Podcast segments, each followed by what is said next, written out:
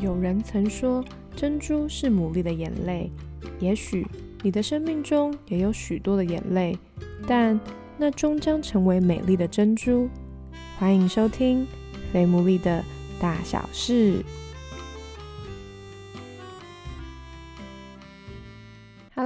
大家好，我是 Sarah，欢迎大家收听今天第四十九集的《非母力的大小事》。不晓得大家过去这个礼拜都过得好吗？刚度过了情人节，还有元宵节，应该也算是正式的要来面对新的一年了。那在面对新的一年呢，我们也有一个新的计划。这个计划呢，如果有在发了我们的 Instagram 的人就知道，我们现实动态里面有问一个问题，就是就是我们预计在每个月份都会有一个大主题。那这个大主题呢，每个月都会不一样。二月份的主题呢是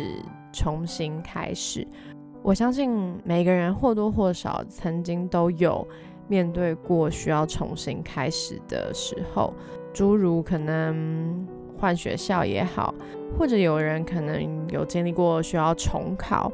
有些人可能正在经历到的是面对失恋，有些人可能是面对到要适应一份新的工作，或者是去到一个新的国家开始新的生活，也有人可能是在面对角色上面的转换。包含可能面对到家人的去世，还有进到一个新的身份，可能你当妈妈了，可能你结婚进到一个新的家庭，开始有了新的角色。我们每一个人都有需要重新开始的 moment，那更别说，其实我们每一天早上一起来，我们也都在面对一个新的开始。如果要问我人生中的座右铭是什么的话，我会说。我相信每一天都有事情发生，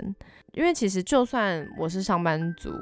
就算我有工作，但是每一天我的工作内容还是不一样，我所接触到的人还是不一样。就算我都在固定在录制 podcast，可是我访问的人也不一样，甚至我所经历到的感觉也不一样。可能年轻的时候我在面对失去朋友，或者是没有办法跟朋友一起吃饭，我的心情可能就觉得很沮丧、很难过。但可能到了我现在这个时候，当我知道说啊，朋友没办法一起吃饭，就是觉得哦，就就没办法一起吃饭，我可能再去找别人，或者我可能就自己安排时间。所以好像在一连串的过程中，在成长的过程中，不知不觉我也就变成了现在这个样子。所以每既然每一天都有事情会发生，可能是好的事情，也有可能是不好的事情。但那也就代表每一天我们需要预备好自己来面对接下来的这一天。也许你现在也正在面对一个混乱或者是动荡的时候，但我们通常呢比较习惯就是只有在那种什么一月一号，或者是像那种农历新年，我们才在提好这是新的开始了。但其实每一天都可以是新的开始。所以在二月份呢，我把主题定调为重新开始，所以我就收集了很多对于大家来说，什么是你重新开始的过程中曾经的那一首代表的歌曲。那我会在里面选几首，就是把它的歌词做成图文，然后也可以鼓励大家在面对这整个二月，我们都可以预备自己的心，是可以影响新的开始的。在第一篇呢，就是选了，因为第一个留言的人留的是《重来的力量》，那这首歌其实非常多人留，当然是因为它的名字就还蛮符合这个主题的嘛，《重来的力量》。那时候再去查它的歌词，因为我本来就已经很熟这首歌，可是我想说，我想要多，我想要再更看清楚、更看懂。它的歌词里面的意义，然后我就在查的时候，我就突然发现它的英文的翻译是叫做 “start over”。如果有在看贴文的人，应该也就知道说，第一篇图就是有在讲这件事情，就是 “start over”。我觉得是一个很酷的组成，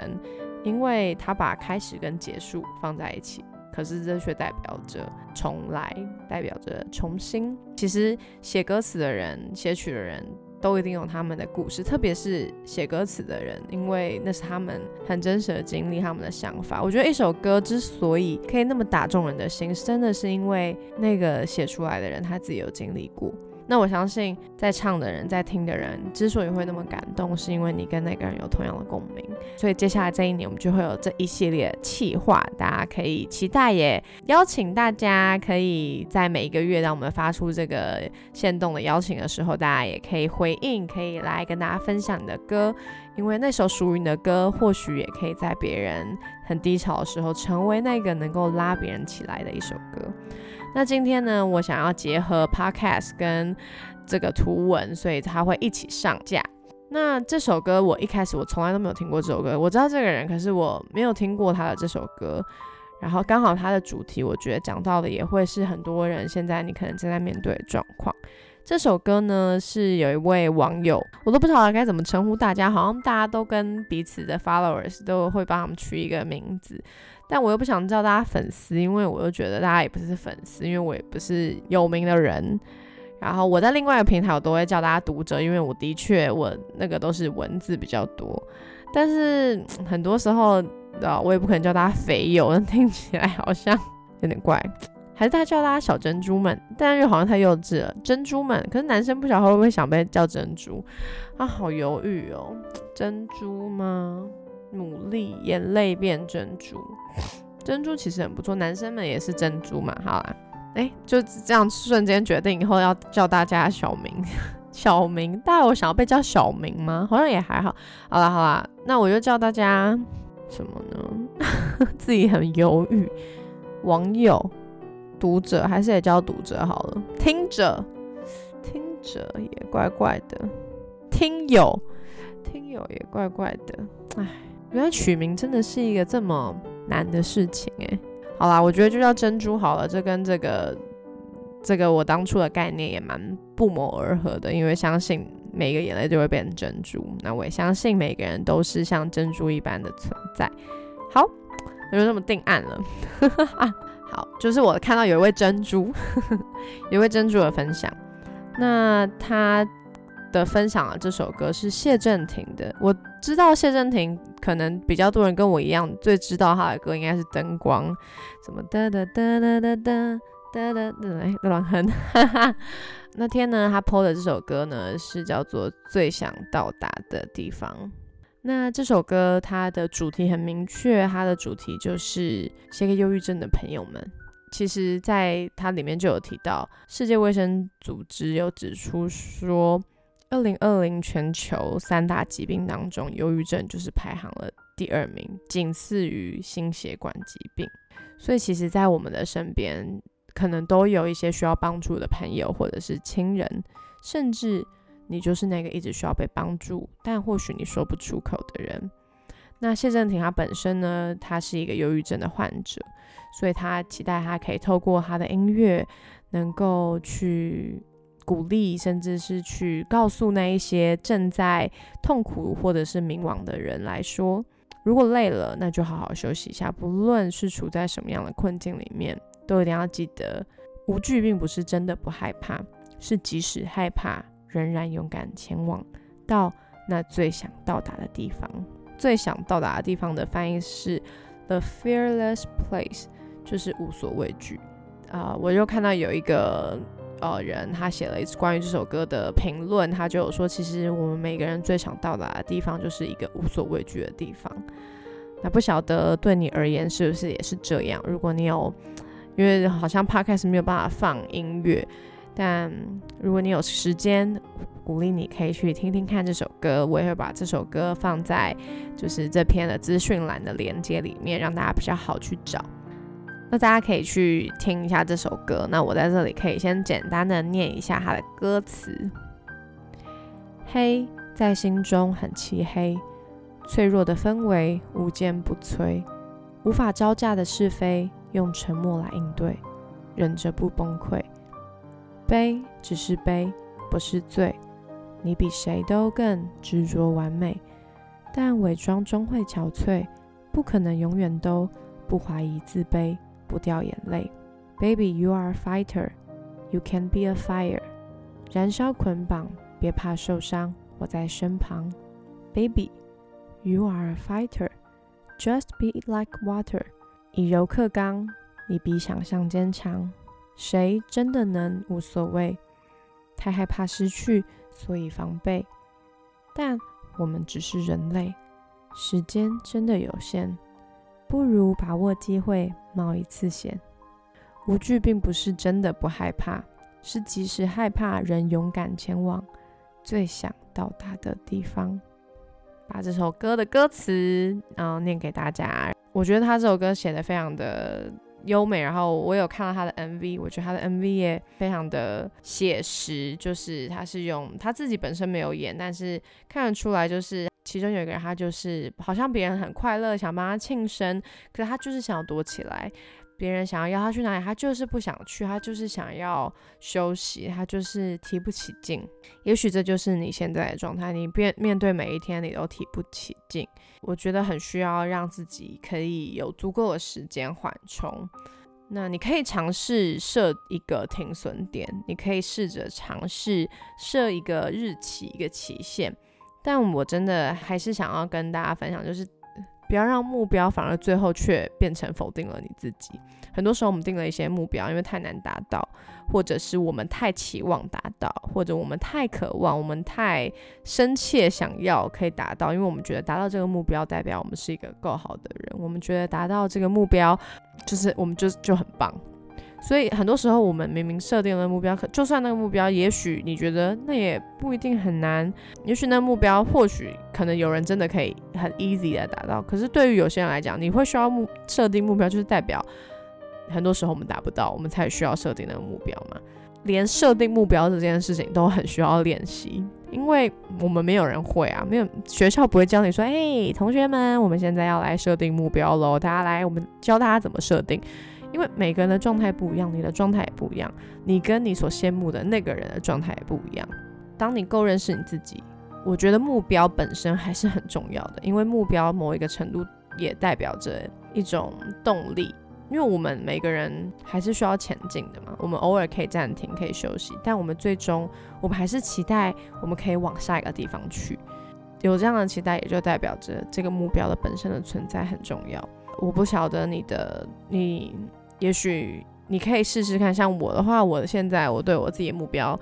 我之前我就是把自己逼得比较紧，我就觉得说啊，我每一天我一定要更新什么 YouTube，我一定要更新我的 Podcast，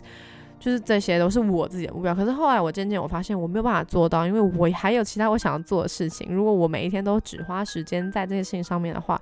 我就不用跟朋友出去吃饭啦，我就不用运动了，我就不用看看电影，不用追剧了。所以我也在慢慢练习，怎么样把自己的生活过得很平衡。我记得在去年十二月的时候，其实真的发生了蛮多事情，包含我的工作上面也有一些的变动，然后还有我一些比较亲近的关系，的确也有一些的，他们也在面对他们自己的挣扎。那对我来讲，很多时候不一定是你发生了什么事情，也有可能是你很亲近的人，他们正在一些痛苦里面，你看着他们痛苦，其实你也会很不舒服。特别，如果你又没办法帮助他们什么，你只能陪伴在他们身边的时候，那个挫折感，我觉得有些时候也也很重，你就有一种你没有能力的感觉，就是他们的难受也会让我觉得哇，怎么这样？所以我记得在去年十二月的时候，我就发现自己开始呼吸不过来，那一段时间就蛮痛苦，因为就觉得我可以睡很好，可是。我在工作或者是我在各样的时候，我就是一直知道我需要深吸好大一口气，我才可以办得到。那加上那时候呢，因为我打第二剂的疫苗，疫苗就有说什么副作用，就是有什么呼吸困难，所以加总而言，我就觉得，哎，那我还是去看一下医生好了。那那时候我就去看了内科，那跟我说，我就跟他说我的症状是我呼吸困难，他就对我说，他说，他说你这个不是呼吸困难，就是你这个是。自律神经失调，然后我我听到当下，我想说，嗯，为什么我真的呼吸很困难呢？他就说，基本上就是如果真的是那种肺部的疾病的呼吸困难的话，是我没有办法控制自己的，会一直喘，一直哈气，一直 这种，他他就会说这种就是呼吸困难。但基本上其实是我在没做事情的时候，然后都 OK，可是好像我是可以。我是可以控制我自己呼吸的力道或者是深度的话，他说这其实不是呼吸困难，对，它是一种心理的作用，所以他就给我开了药让我回去吃。那后来我就离开诊所之后，我去查，因为我过去对自律神经失调并没有特别大的研究，但后来我去查了那个药，才发现哦，那其实是抗焦虑的药。然后再仔细去查自律神经失调，就发现其实自律神经失调是一个蛮普遍的的一个，你说是疾病或者是一个症状。但的确有蛮多人说，其实自律神经失调算是身心科的前奏，因为可能对我来讲，我知道我自己。在面对压力的状态时候，我比较算是报喜不报忧的人。就是如果真的有面对到比较严重，或者是我觉得比较难过的事情的时候，我也许是先想要自己先消化，然后再去跟朋友好好的哭诉。但我不一定会在第一时间就哭给别人听。生气的话会啦，但是如果面对难过的事情的话，的确我会比较想要先自己消化。那后来我就有发现自己有。大概的这个状态，所以后来我的确也有向我很亲近的友人们跟他们分享，说其实他们当他们也一直让我知道他们的处境或者是他们的状态的时候，但我又没办法解决的时候，其实对我来讲，我会觉得蛮辛苦的。所以那时候我们就有讨论，后来他们就啊，他们还是会跟我分享，但或许他们也是自己整理好之后再让我知道。我觉得在那个过程中，就是我也在调整我自己可以接收多少讯息，我也在调整自己可以接收多少可能别人的难过。特别如果我知道，当你的难过我没有办法使上力的时候，其实我也会不舒服，其实我也会觉得很低落，因为我真的很在意你这个人。直到现在，我也都还在调试怎么样跟正在情绪当中的人互动。不代表我不听，也不代表我不 care，也不代表我只在乎我自己的感觉。没有，就是我还是会去听，我还是会很愿意为他们祷告。我同时我也发现了，哦，原来这是我，原来我很容易也会因为别人的感觉有感觉，我也会因为这样就感到挫折。所以我自己也在那个调试，还有在那个恢复的过程当中。那现在其实因为那也是去年年底，其实我很快，我大概。吃了一一两天的药，后来那个症状，然后跟跟朋友们谈开之后，聊完我的这个状态之后，哎，我就现在就哎呼吸非常的顺畅。但我知道其实有很多的人，嗯，你们是深陷在不仅是自律神经失调，甚至有些人就是有焦虑症、有忧郁症、有躁郁症等等之类的。那像呃我的妈妈，她也在去年的时候。其实我一直都知道她有这个状态，就是她是一个很容易紧张，然后他是一个很个性很急的人。在这边跟大家讲，有一种人格是真的在医学上有的一种叫做 A 型人格。这个 A 型的 A 型呢，不是血型的 A 型、B 型什么 O 型，不是，他就叫 A 型。我不知道为什么，他叫 A type 吧，好像。他这这种个性的人呢，他就是一个非常急躁的人，然后完美主义，然后很容易做什么事情都慢不得。那像我妈妈，她有一个最明显的，就是她很不喜欢排队。然后去年吧，然后我们就是可能过年，因为人很多，我们就去搜狗，然后想要吃某一家餐厅。那当然过年期间就要等。那我觉得等对啊，就是反正你在等的时候，你可以做别的事情。而且其实说老实话，你接下来也没有别的事情要做，你又不是接下来要赶去搭高铁，也没有。但那时候呢，我们就是被告知说要等一个小时。其实对我来讲，等一个小时，我觉得很很 OK 啊。就是反正现在又没有很饿，他没办法接受，他就会整个人很焦虑，他就会说我不喜欢等。所以我就一直问他说，为什么你不喜欢等？他也说不上来，他就是不喜欢等。然后或者是像我们如果搭捷运的话，他一定要算好，一打开那个车厢门的时候，一出来就一定要是手扶梯。他想要一切都无缝接轨到这个程度，但你说那他赶回家要干嘛？也没有，就是看剧。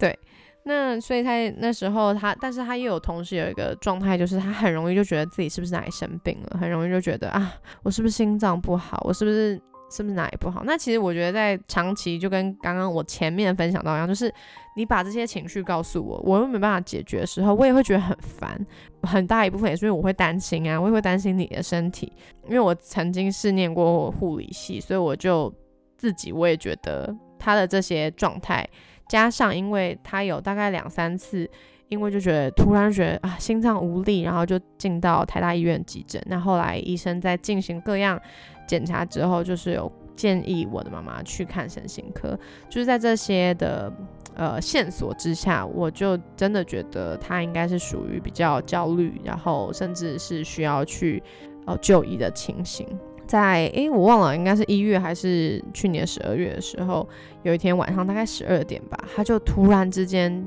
叫我，然后就说他觉得他快死掉了，他觉得他他他不行，他他真的快快不行了。然后其实那个时候那个 moment，必须老实说，我的当下第一个反应就是又来了，就是这个状态又来，就是明明没有什么事情，为什么你会要这么紧张？就立刻上网去查一些。症状，然后就一一就是好像我突然变医生，然后就问他，就是说你是不是怎么样，是不是怎么样，是不是怎么样？特别我看到一个，就是他说焦虑症其实有些时候就像地震一样，你没有办法控制它什么时候出来。地震就像地震嘛，你根本不晓得它什么时候会发生。所以我妈妈那时候她是在睡前，她已经她已经在睡了，就突然来，真的是超突然，也没有发生什么事情，我们也没有吵架，任何事情都没有，她就一个突然的一种恐慌。席卷而来，所以后来隔一天我就请假陪她去身心科看医生，那医生就有做一些诊断，然后就有说她的确有这方面的状况，所以就有开一些药。特别是因为我妈妈的睡眠品质很不好，那在这边也跟大家分享，就是睡眠真的很重要。我知道有些人你可能。呃，可能长期已经晚睡啊、熬夜啊，这些可能不算。但如果你有一些失眠的问题的话，真的鼓励你可以去好好的，不论是调理自己的身体，或者是真的很需要有一些放松的方法。就是睡眠的问题一定要先解决。我觉得睡眠真的非常非常影响你的身体，还有你的心情。他睡好之后，他整个人就也状态比较好。当然，再到后来看完医生到现在。偶尔他还是会有突然觉得啊自己有哪里不舒服的状况发生。那我觉得在身旁的我，对我来讲，我也在学习一件事情，就是可能大家也蛮常听到，就是在陪伴这些忧郁症或者焦虑症患者，我们需要注意的事情有包含耐心，可能也包含需要就是陪伴等等的。我觉得我们对于这方面的知识或许不少。但是真的要应用出来，其实我觉得真的很需要时间，也很需要不断的摸索。那我也必须承认，我自己还在这个过程当中。今天林林总总分享了这么多。其实就是想要跟大家分享，也许接下来呢也会有机会可以访问曾经有这些经历然后走过来的人，也可以邀请他们来上肥木一来分享。不论你现在是什么样的状态，可能你自己现在就在这个泥沼当中，也有可能你跟我一样，是你周围的人好像都在面对这种情绪上面的拉扯，你甚至这些情绪无形中也反而你也背起了这些感觉的话，希望你在听完今天的节目之后，知道你不孤单。然后也知道，在面对二月的每一天，它都可以是新的开始。如果在今天结束之后，你觉得啊，你自己又很挫折又很失败，没关系，明天又是新的开始。明天如果又一样，没关系，后天也是一个新的开始。每一天你都可以把它当成是一个新的开始，每一天它就是一个新的开始。所以希望每一个珍珠们 都可以经历那个眼泪变珍珠的过程。如果有什么问题的话，欢迎大家可以私讯我们 F A T M O O L E E 哦那我会尽快的回复大家。谢谢大家的收听，我们下一期再见，拜拜。